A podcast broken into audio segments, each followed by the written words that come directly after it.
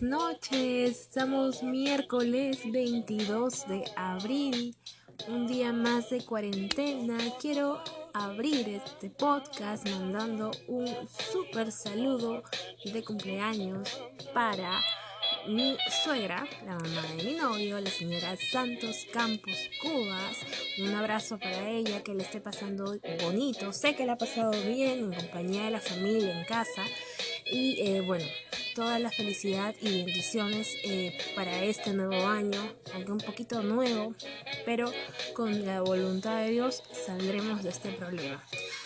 Otro saludo de cumpleaños también, hoy día se nos juntaron dos cumpleaños en la familia, para mi tía Ángela Iglesias Arevalo, está cumpliendo años también tía, un beso, un abrazo desde Lima hasta Moquegua, estás pasando en compañía de... Eh, de tu, de tu esposo, de, tu hijita, de Marianne. Saludos para toda la familia que está por allá. Pásenla bonito.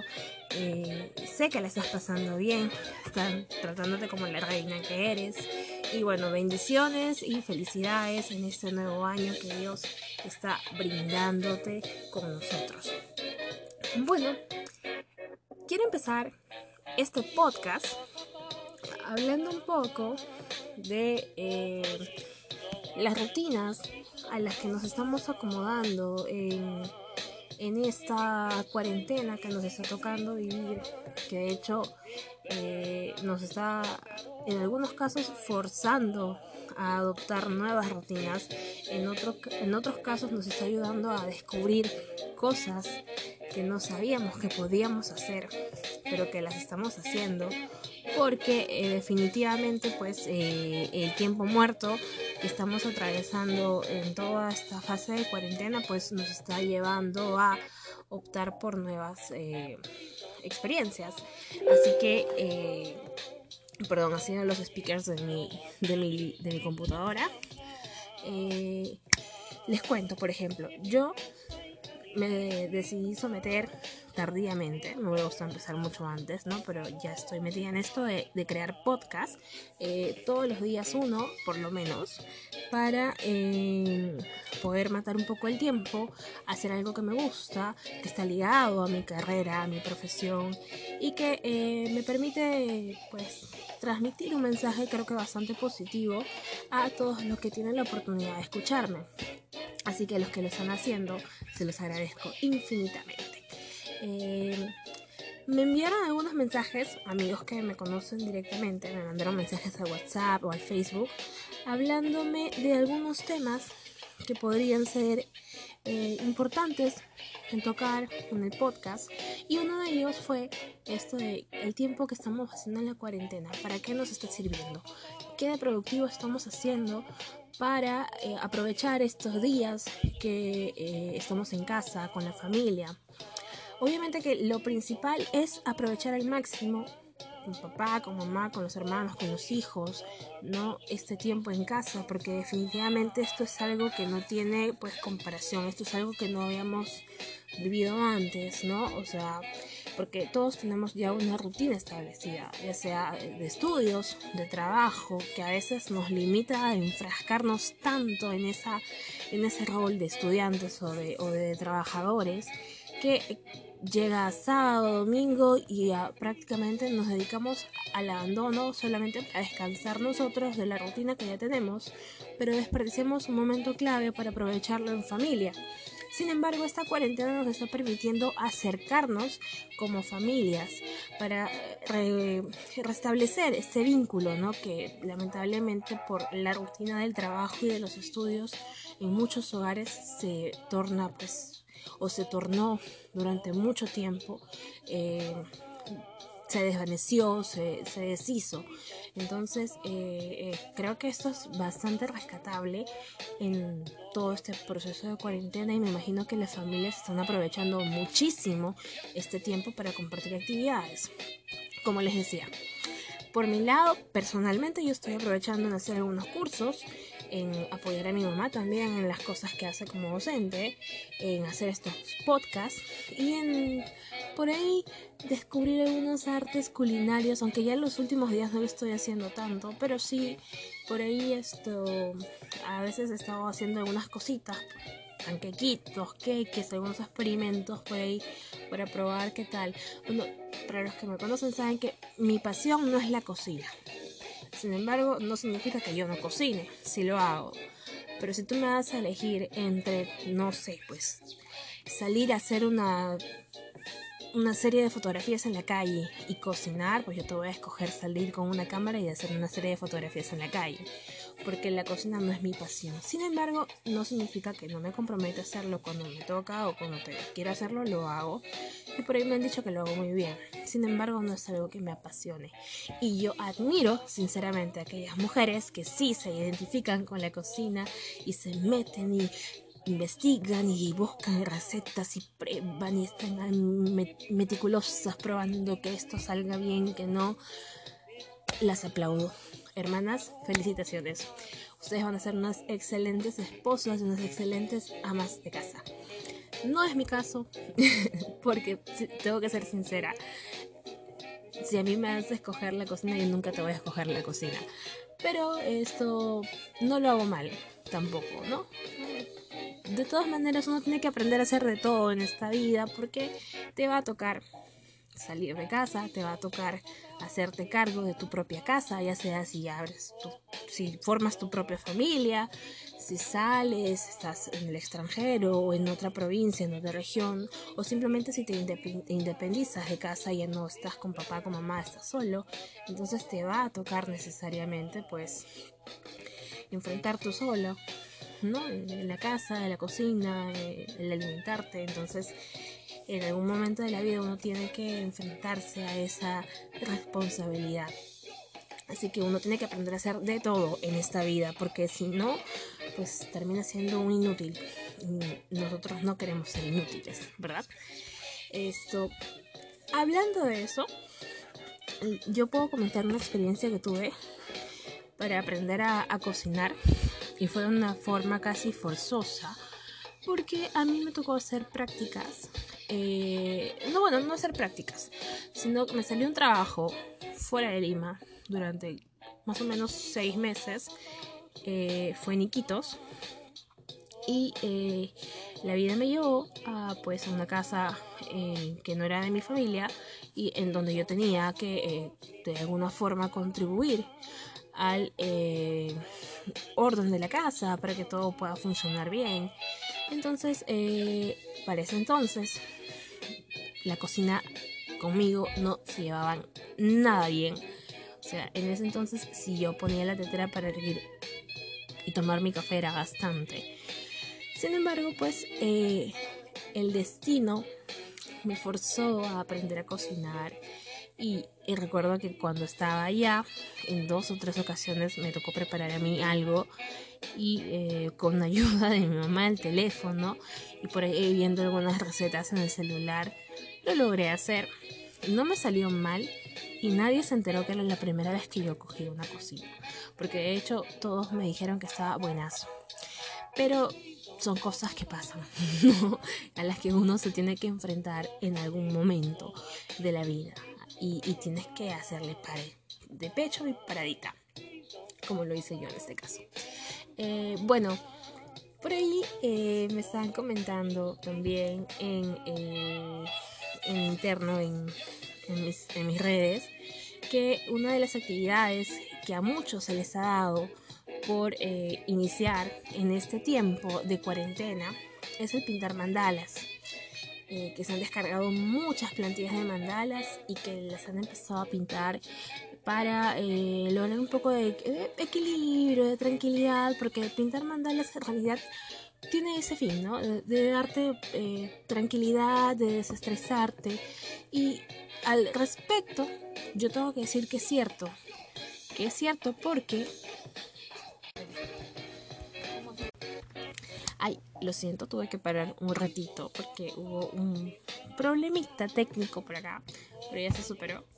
Eh, les decía que yo he intentado pintar mandalas en algunas oportunidades. En realidad sí hay que tener muchísima paciencia y la capacidad de saber combinar los colores y de sobre todo seguir las formas de los mandalas porque no es que pintas un espacio y ya hay cambios de color y no, o sea, tienen sus formitas, sus encuentros, sus divisiones y en realidad es en ese trabajo de separar, de dividir bien, de cambiar un color a otro, en donde uno empieza a quitarse toda esa energía cargada, ¿no? Y pintar bonito para que todo quede parejito. Eh, yo lo he hecho solo dos veces. He logrado mi primer mandala lo pinté en el trabajo, más o menos en una semana, semana y media, porque no lo hice de, de corrido. O sea, de hecho lo tenía como una actividad paralela a, cuando por ahí estaba sobrecargada de trabajo, este, me dolía la cabeza. Entonces cogía mi mandala, mi cajita de colores que tengo ahí en, en, la oficina y empezaba a pintar. Me dedicaba a pintar unos 15, 20 minutos y lo dejaba. Por ahí al día siguiente también otra vez 15, 20 minutos cuando me sentía cargada de eh, energía, cansada. Entonces me dedicaba a pintar y así lo, lo terminé de pintar como en una semana y media más o menos. Y la, verdad que sí es interesante. Y si, si eres de los que tiene paciencia para cambiar, para colorear, y te gusta pintar, te gusta colorear, pues pintar mandalas es una muy buena opción para esta cuarentena. Por ahí también me dijeron que el aprender recetas, aprender a cocinar, es una actividad que te está, que están descubriendo en esta cuarentena. Algunos por necesidad y otros porque, bueno, pues el, el como que la situación los lleva a querer descubrir este lado que por ahí no tenían tan explotado en sus actividades diarias. Y eh, sí, como ya les había mencionado al inicio, yo durante una primera fase de la cuarentena estuve dedicándome a preparar algunas cositas que yo veía por ahí por internet que, me, que se me hacían fáciles de preparar, se veían fáciles y que sabía que tenía todos los ingredientes en casa, ¿no? Por ahí he visto otras recetas que se ven buenas, pero que no tengo la receta o los ingredientes en casa y eh, tampoco me, me da la gana de salir a buscarlas porque con todo esto es pues se me hace pesado ir comprar y exponerme solamente por una receta que por ahí vi. Así que prefiero no hacerlo y he dejado de hacerlo durante los últimos días. Tal vez por ahí en los próximos días me anime a, a preparar algo. Vamos a ver qué, qué sale, qué hace. Y de todas maneras si lo hago les cuento. Definitivamente se los voy a contar eh, me dieron una, una alternativa más. Y es eh, los que están siguiendo cursos en línea mientras esperan qué opción o qué va a pasar con ellos eh, hasta que se reactiven sus chambas.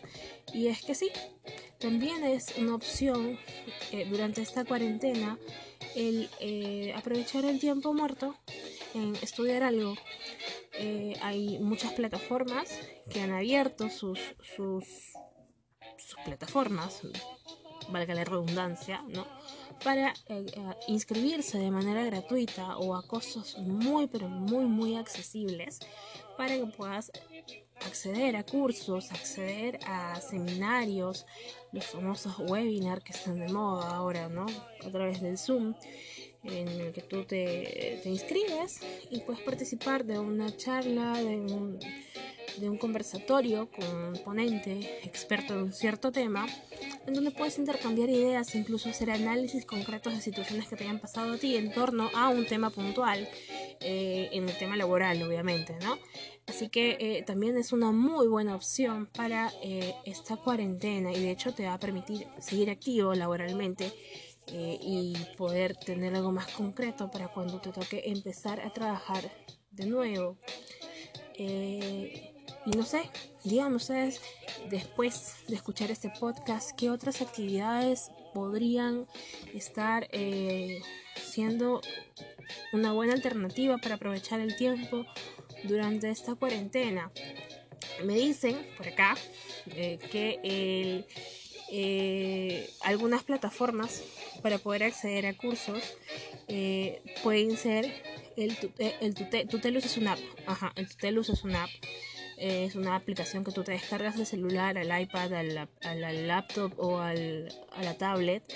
Y eh, de ahí puedes descargar eh, cursos para que puedas seguir de manera gratuita o algunos otros cursos donde sí se pagan, ¿no? Pero tengo otra, tengo otra aplicación, eh, bueno, no es una aplicación, es una página web, que es la página de Fundación Romero, que tiene un campus virtual, una página web que se llama Campus Romero, en donde tú puedes acceder a muchos cursos, algunos cortos, algunos un poquito más largos, eh, en, línea, en donde tú puedes... Eh, certificarte de manera gratuita y también algunos pagados en diversos temas. En este caso, en, Campus Virtual Romero, te dan eh, temas muy ligados al tema de los negocios, para la gente que está en marketing, en ventas, en comunicación digital, en, algo que les gustaría lanzar como un emprendimiento propio en los próximos meses. En Campus Romero hay muchas eh, eh, opciones para seguir de manera gratuita y también pagada y capacitarse. Entonces por ahí los que deseen información al respecto de qué hacer o en dónde poder capacitarse, esta página Campus Romero de Fundación Romero es una muy buena opción para estudiar en casa, aprovechar este tiempo muerto en cuarentena y hacer algo productivo por nosotros.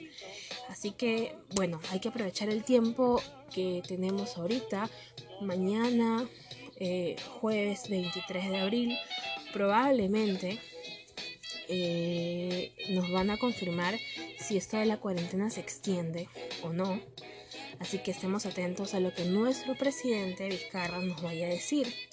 Personalmente, yo como ciudadana puedo dar mi opinión al respecto, que no quiere decir que sea así, pero mi opinión, mi percepción de la situación es que definitivamente esta cuarentena no va a terminar este domingo, que esto se va a extender por lo menos unos 15 días más, porque las cifras eh, que estamos viendo aquí en Perú sobre los contagios que se vienen registrando día a día, las muertes, eh, los casos nuevos, el, el, índice de recuperados y de personas que ingresan a UCI de un día para otro en realidad no son nada alentadoras.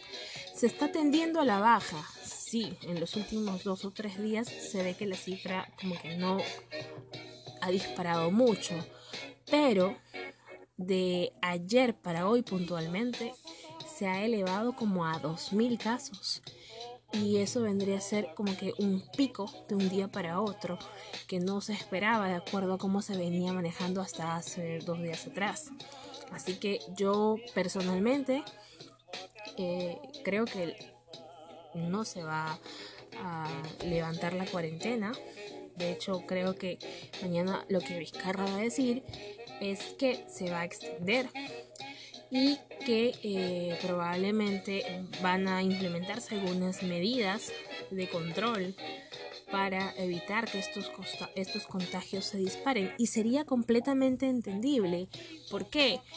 Porque eh, estamos elevando mucho la cifra de contagios. Ya casi estamos bordeando los 20.000. Eh, se esperaba para la fecha del domingo un promedio de 25 mil casos. Sin embargo, parece que vamos a, sobrepasar esa cifra, ¿no? Eh, por cómo vamos hasta ahorita. Entonces es, es, lógico que las medidas se tengan que poner mucho más fuertes en estos días porque esto tiene que controlarse. Y mientras nosotros como ciudadanos no tomemos conciencia de la importancia de permanecer en casa, de no salir, de mantener eh, en, orden eh, y acatar lo que nos está diciendo nuestro representante máximo, que es Vizcarra, pues las cosas van a seguir así. Esto no es broma, esto no es juego, la enfermedad está afuera, está latente. Nadie sabe quién puede estar portando la enfermedad, nadie sabe quién te puede contagiar, entonces uno tiene que evitar exponerse a esto para no ser una cifra más de la tendencia, de la, de, estadística de esta enfermedad en nuestro país. Así que hagamos un último esfuerzo, es completamente difícil, todos estamos estresados, preocupados por el trabajo, por el sistema de estudio, porque eh, no tenemos nada estable, nada concreto todavía, porque se nos acaba la plata, porque no, no sabemos qué va a pasar, pero eh, hay que entender que todos estamos en esa situación y que todos también necesitamos volver a nuestra rutina de vida para poder estar más tranquilos, para poder seguir aportando dinero en casa y tener esa responsabilidad de cumplir con la familia. Pero en estos momentos lo más importante es la salud y sin salud no podemos hacer nada.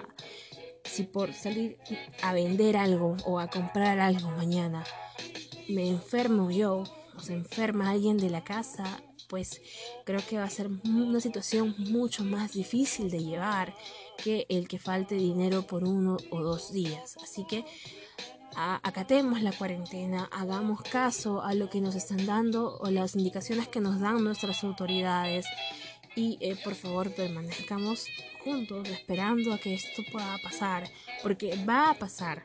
Esto no va a ser para siempre. Estas son medidas que se están regulando en el tiempo de acuerdo a cómo se va comportando eh, las cifras en nuestro país.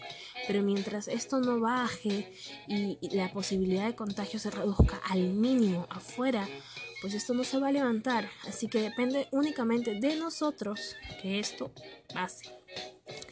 Bueno, espero que haya quedado pues eh, el mensaje que les he transmitido de una manera clara y que podamos todos ser partícipes de estas medidas.